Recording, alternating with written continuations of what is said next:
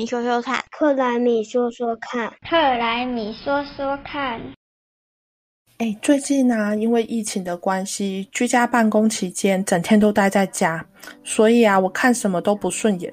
默默的就会开始大扫除。你们知道吗？我竟然整理出一大箱的环保杯、环保袋、不锈钢吸管，还有各式配件，这真的是太夸张了。被你这么一说，我回头看看我们家的环保袋也是堆积如山呢。大部分都是各式各样的国内外会议送的给贵宾啊或与会者的纪念环保袋，拿到的当下都觉得好有意义哦。开会的那几天也会觉得带着这个环保袋走来走去好有参与感。可是回到家之后就再也不会拿出来用了。然后叫我丢嘛，又觉得这是一种回忆，丢也不是，不丢也不是，一不小心就陷入天人交战。但是这样一来，这些只用一两次的环保袋好像也称不上环保，对不对？我最有感的是，也是环保袋，毕竟喜欢用的总是那几个，啊其他的袋子都堆在那里，有点占空间。啊，不过我住在新北市，刚好有二手袋的 Rebecca 的回收平台，也是算拯救了我们家堆积如山的环保袋问题。这些袋子整理干净以后，就可以拿去卖场。放着，让忘记带环保袋的顾客可以借用，有一点像爱心伞的那种机制，我就觉得哦，好险，还蛮不错的。对啊，其实现在蛮多地方都有二手循环袋，提供民众有需要使用。另外啊，也有些地方会提供环保杯租赁的服务，那没有带环保杯的民众租借。那么，大家买环保杯、环保餐具和环保袋的时候，你们有注意过上面正方形的回收标志和三角形的塑胶材质回收辨识码吗？你们知道自己买的环保商品是真的环保吗？哎，这个我知道，哎，就是依照环保法规要求，这些容器商品的制造商，他们有必须要回收、清除、处理的责任。像我们看到的那个正方形的回收标志里面没有数字，但是三角形的标志它就是特别针对塑胶的材质，所以你会看到一二三四到七，就是不同的阿拉伯数字呢，都代表着不同的塑胶材质。像那个回收一号的，就是 PET 这一类的塑胶产品的特征呢，就是透明很轻，然后呢，罐子的最底下有一个圆点。那一般主要就是，呃，矿泉水啊，就是汽汽水、茶饮这些保特瓶。那他们回收处理过的呢，通常会再制造成环保袋或者是环保环保衣服这样子。那塑胶回收那个二号的这个叫做，好像是 HDPE 吧，这一类的塑胶的特特征就是比较不透明或是半透明，它比较坚硬。那通常我们装那个。一桶一桶的鲜奶就是用那种材质的塑胶。那台湾虽然回收好像嗯非常做的非常的好，但是我我真的对于这些材质在再利用的经济效益有有点怀疑，说真正全部回收的塑胶塑胶容器都会再制造利用吗？嗯，我也不确定诶，我只记得我们以前小孩的水杯很多都是会用五号的 PP 材质，可以比较耐。撞也比较耐高温，可是后来小孩子会自己背，以后就全部改用耐摔耐撞的保温杯了。然后在环保餐具这一点，我也算是蛮失格的，因为我就是那种会以环保之名，然后行冲动消费之实的那种人。每次在文创商店，只要看到那种很可爱、很美的收纳袋或餐具袋，我就会马上催眠自己说：“哎呀，好久没有出门用餐自备餐具了，应该是因为我没有这么可爱的餐具袋的关系，所以就买了。”但是其实也没有使用两次，很快就会变成家中的摆饰品之一了。想想真的很偷贼诶 嘿嘿，我也会耶。哎，那个还有那种，我现在看到有一些，嗯，就是特别标榜说，在传统的这些塑胶材质里面，它去添加什么玉米淀粉或是碳酸钙，应该没有办法取代全部的塑胶吧？然后，然后最近又听到说有发展出更厉害的，叫做可堆肥的塑胶，是会分解完全变成有机物，什么有有这么厉害吗？知道哎，不过啊，我们桃园啊有一家很有名的洗发精公司，就强调他们家的洗发精瓶子是完全可以分解的。而且还在洗发精的瓶底啊，就放了一颗种子，强调只要用完，把这个瓶子埋入泥土里，瓶子就会自然生物分解，然后这个种子就会发芽长大。我现在还收着他们家用完洗发精的瓶子，想说已经过了半年，都已经脆化了，但我还在等好日子，要埋进花盆里试试看种子会不会真的发芽。好啦，其实是我完全忘记了，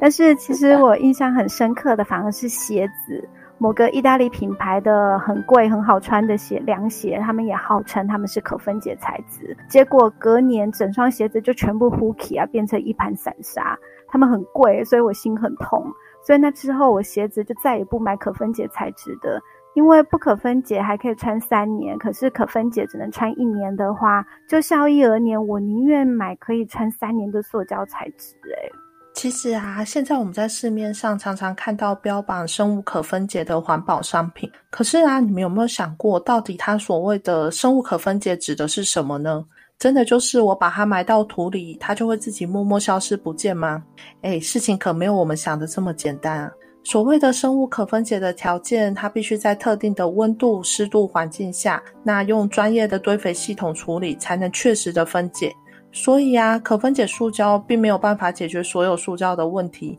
尤其是在干净的海水、活水加上低温的环境，它的分解速度反而就会更慢。所以千万不可以乱丢哦。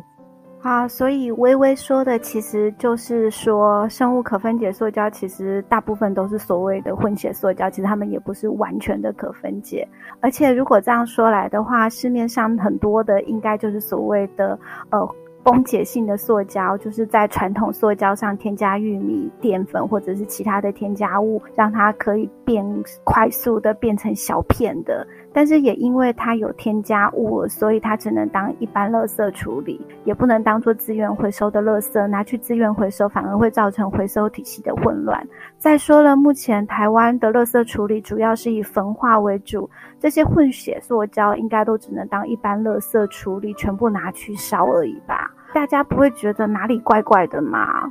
嗯，我是真的觉得说，好像不要觉得，嗯，塑胶这些可以回收再利用，或是它好像可以分解，就大家都可以用啦。那但是就是现在虽然还在这个努力的路上，但是科技始终来自于人性啊。我们用塑胶用的那么需要量这么大，所以真的很期待有一天科技继续突破，然后这些塑胶也可以进化到不会造成环境负担的那个时候。嗯，我倒是也觉得说，以前人那种好东西就是要用一辈子的观念，很值得重新再拿回来。诶，与其标榜这些东西环境可分解来煽动我薄弱的自制力，乱买更多也是制造更多的垃圾啊。如果有东西可以让我用十年都历久弥新、物尽其用，其实才是环保的真意，也说不定吧。这部分呢，我会觉得，在我们还没有找到解套方法之前呢。我们还是应该要从垃圾减量着手，而不是去选择塑胶的替代材质。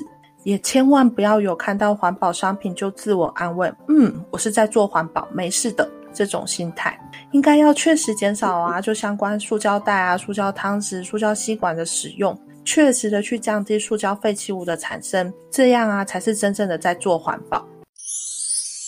我最近有种感觉，就是大家讲到气候变迁，就会说气候变迁好可怕哦。所以我们要出门搭公车、搭捷运，自备环保筷、环保吸管、环保袋，然后就会有种错觉，说是不是我们这么节能减碳，地球就有救了啊？微微和瓶子是怎么看的呢？因为啊，我最近都在做垃圾减量的工作，那每个月我都要看数据报表，看了都觉得非常头痛。绞尽脑汁要推动各种宣传活动，但是数据都没有什么变化，所以我还是觉得要自身着手啊，自己落实才能改变世界，不然自己都没有做了，谁要听我宣导啊？嗯，如果把信仰环保当成像信仰宗教一样，要大家都落实在生活里面的各个面向，然后很发心，像苦行僧一样，我觉得那就真的什么事都不能做啦。而且人类现在的生活方式，不管你多环保、多么节能减碳，也都还是地球的负担吧。对啊，我也觉得瓶子说的对耶。人类现在累积的生活方式就是不环保啊，但大家其实也都没有自觉。其实我觉得个人减碳其实就是缓不济急，杯水车薪。个人环保行为的目的，我觉得主要是一是要养成大家的观念，二其实是缓和大家的焦虑感，总比什么都不做来的好吧。所以我想，大部分的人应该都跟我一样是那种随性环保家，就是看心情做环保，想做就做，不想做的时候就安慰自己说：“哎呀，反正我一个人的力量也不能干嘛嘛。”哎，当然不可以呀！你们忘记我们现在为什么会知道要做垃圾分类吗？就是因为小时候的环境教育啊！我还参加过外星宝宝垃圾桶彩绘比赛呢。就是因为有从小教育养成习惯，所以我们现在才会自然而然去做这些资源回收工作呀。同样的，我们也要从日常开始实践相关的减塑低碳生活，这样未来我们的小朋友才会养成减塑低碳的习惯啊。呃，我觉得像清慧这一类随性做环保，跟微微这种信仰环保主义的人，是真的有越来越多，都是人数上应该是有增加。但是大部分的人应该都还是跟我一样，需要一点社会氛围和强制性的措施，才会配合改变生活行为啊。我自己就是在商店不免费提供的是塑胶袋以后，才会自备购物袋啊。那吸管也是最近才开始认命的把它解。嗯嗯，其实我觉得瓶子说的就是我想要说的。比起个人的减碳生活，我就非常相信用关心去影响政策方向，才是我们这些小民比较可以发挥影响力的地方。台湾如果有三十万人都例行减碳生活，听起来很多了吧？但是政策只要说我们不提供免洗餐具哦，是不是一下子就变成两千多万人都在例行减碳生活了呢？所以啊，我相信政府硬起来，其实比再多的人去执行减碳生活都来得有效。对啊，像我们家啊，那个就是我们这边双北是在垃圾处理费随袋征收之前啊，其实做垃圾分类就是做发心的，对不对？那但是自从到垃圾的那个垃圾袋是要收费之后，不管是我娘家我妈妈，还是我婆家我婆婆。超级无敌认真检查家里有没有人把可以回收的资源没有没有好好分类拿出来，所以我真的觉得养成一个新的习惯，一开始还是需要一点外力来建立环境。当然，就就是过了一阵子以后，真的大家就是不需要提醒，也会把资源垃圾不要丢到垃圾桶里面嘛，因为丢垃圾就是要钱，这样就是。但是，嗯，如果没有这种社会氛围的建构，要透过那种大家。每一个人都拿出良心来改变行为的话，我我是觉得真的需要非常非常久，就是等人类进化这种感觉。嗯，所以清慧的意思是说，我除了自己默默做之外，我其实应该还是要让政府知道我们关心这些议题吗？是的。那其实我也有感觉到，诶像我们现在聊的这些环保议题啊，好像都只有同温层在讨论，所以我们应该要跨出同温层，让更多人来了解这些事的重要性，这样才真的有改变世界的影响力哦。对啊。然后还有一个我觉得很重要的是生产端，我们都说企业要有良心啊，要对这个社会负责啊。工业啊、制造业的他们主要的生产活动占了我们台湾碳排放的近百分之五十，说要减碳，他们明明就应该站在第一排首当其冲。但是对企业而言啊，不赚钱、少赚钱的其实都是成本，都是坏东西。台湾外贸依存度很高，都是在吃外销饭的，所以只要国外供应链说我们要绿色供应链。台湾厂商就会为了要继续可以在国际上生存下去，他们也只能想办法去减碳。例如说，像现在欧盟就说要开始科碳关税，台湾厂商就算再怎么不情愿，他们也是想到说，他们还要继续卖产品到欧盟去，他就必须要想办法，不然就会被市场淘汰。所以我真的觉得政策超级重要的。嗯，我觉得经济和生活品质其实是一体的啦，就是我们不可能说不承认民主政治和企业的影响力的这些重大关联。那很多的政策都会考量经济发展和环境保护的平衡。那虽然大部分的企业对于政府一开始推出的一些环保管制，就会觉得好像在刁难他们，但是老实说，长远来看，也是渐渐在提升我们自己产业的竞争力。就像我们大家要改变自己习惯一样，需要透过一点外部的压力嘛，提早准备好自己。像我自己就是，如果不考试，好像 哎不会太想念书的感觉。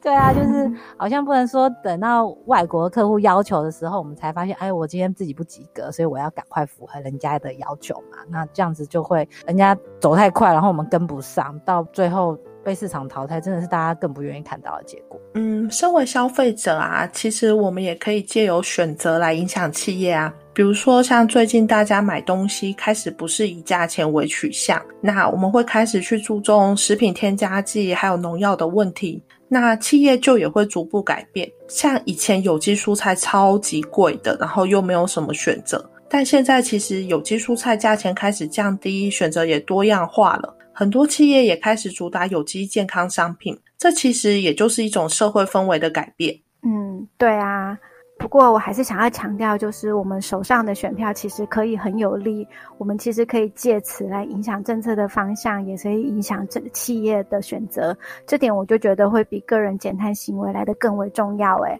当然，我们也可以用消费者的身份来影响企业的生产行为，但现在的情况，很多时候我们消费者其实不太能够好好判断说哪些生产者是玩真的，哪些只是来漂绿的。所以，消费者要能影响企业啊观念跟资讯。的透明度就很重要了，所以啊，欢迎大家持续收听我们克莱米说说看，我们一起学习当个更聪明的消费者吧。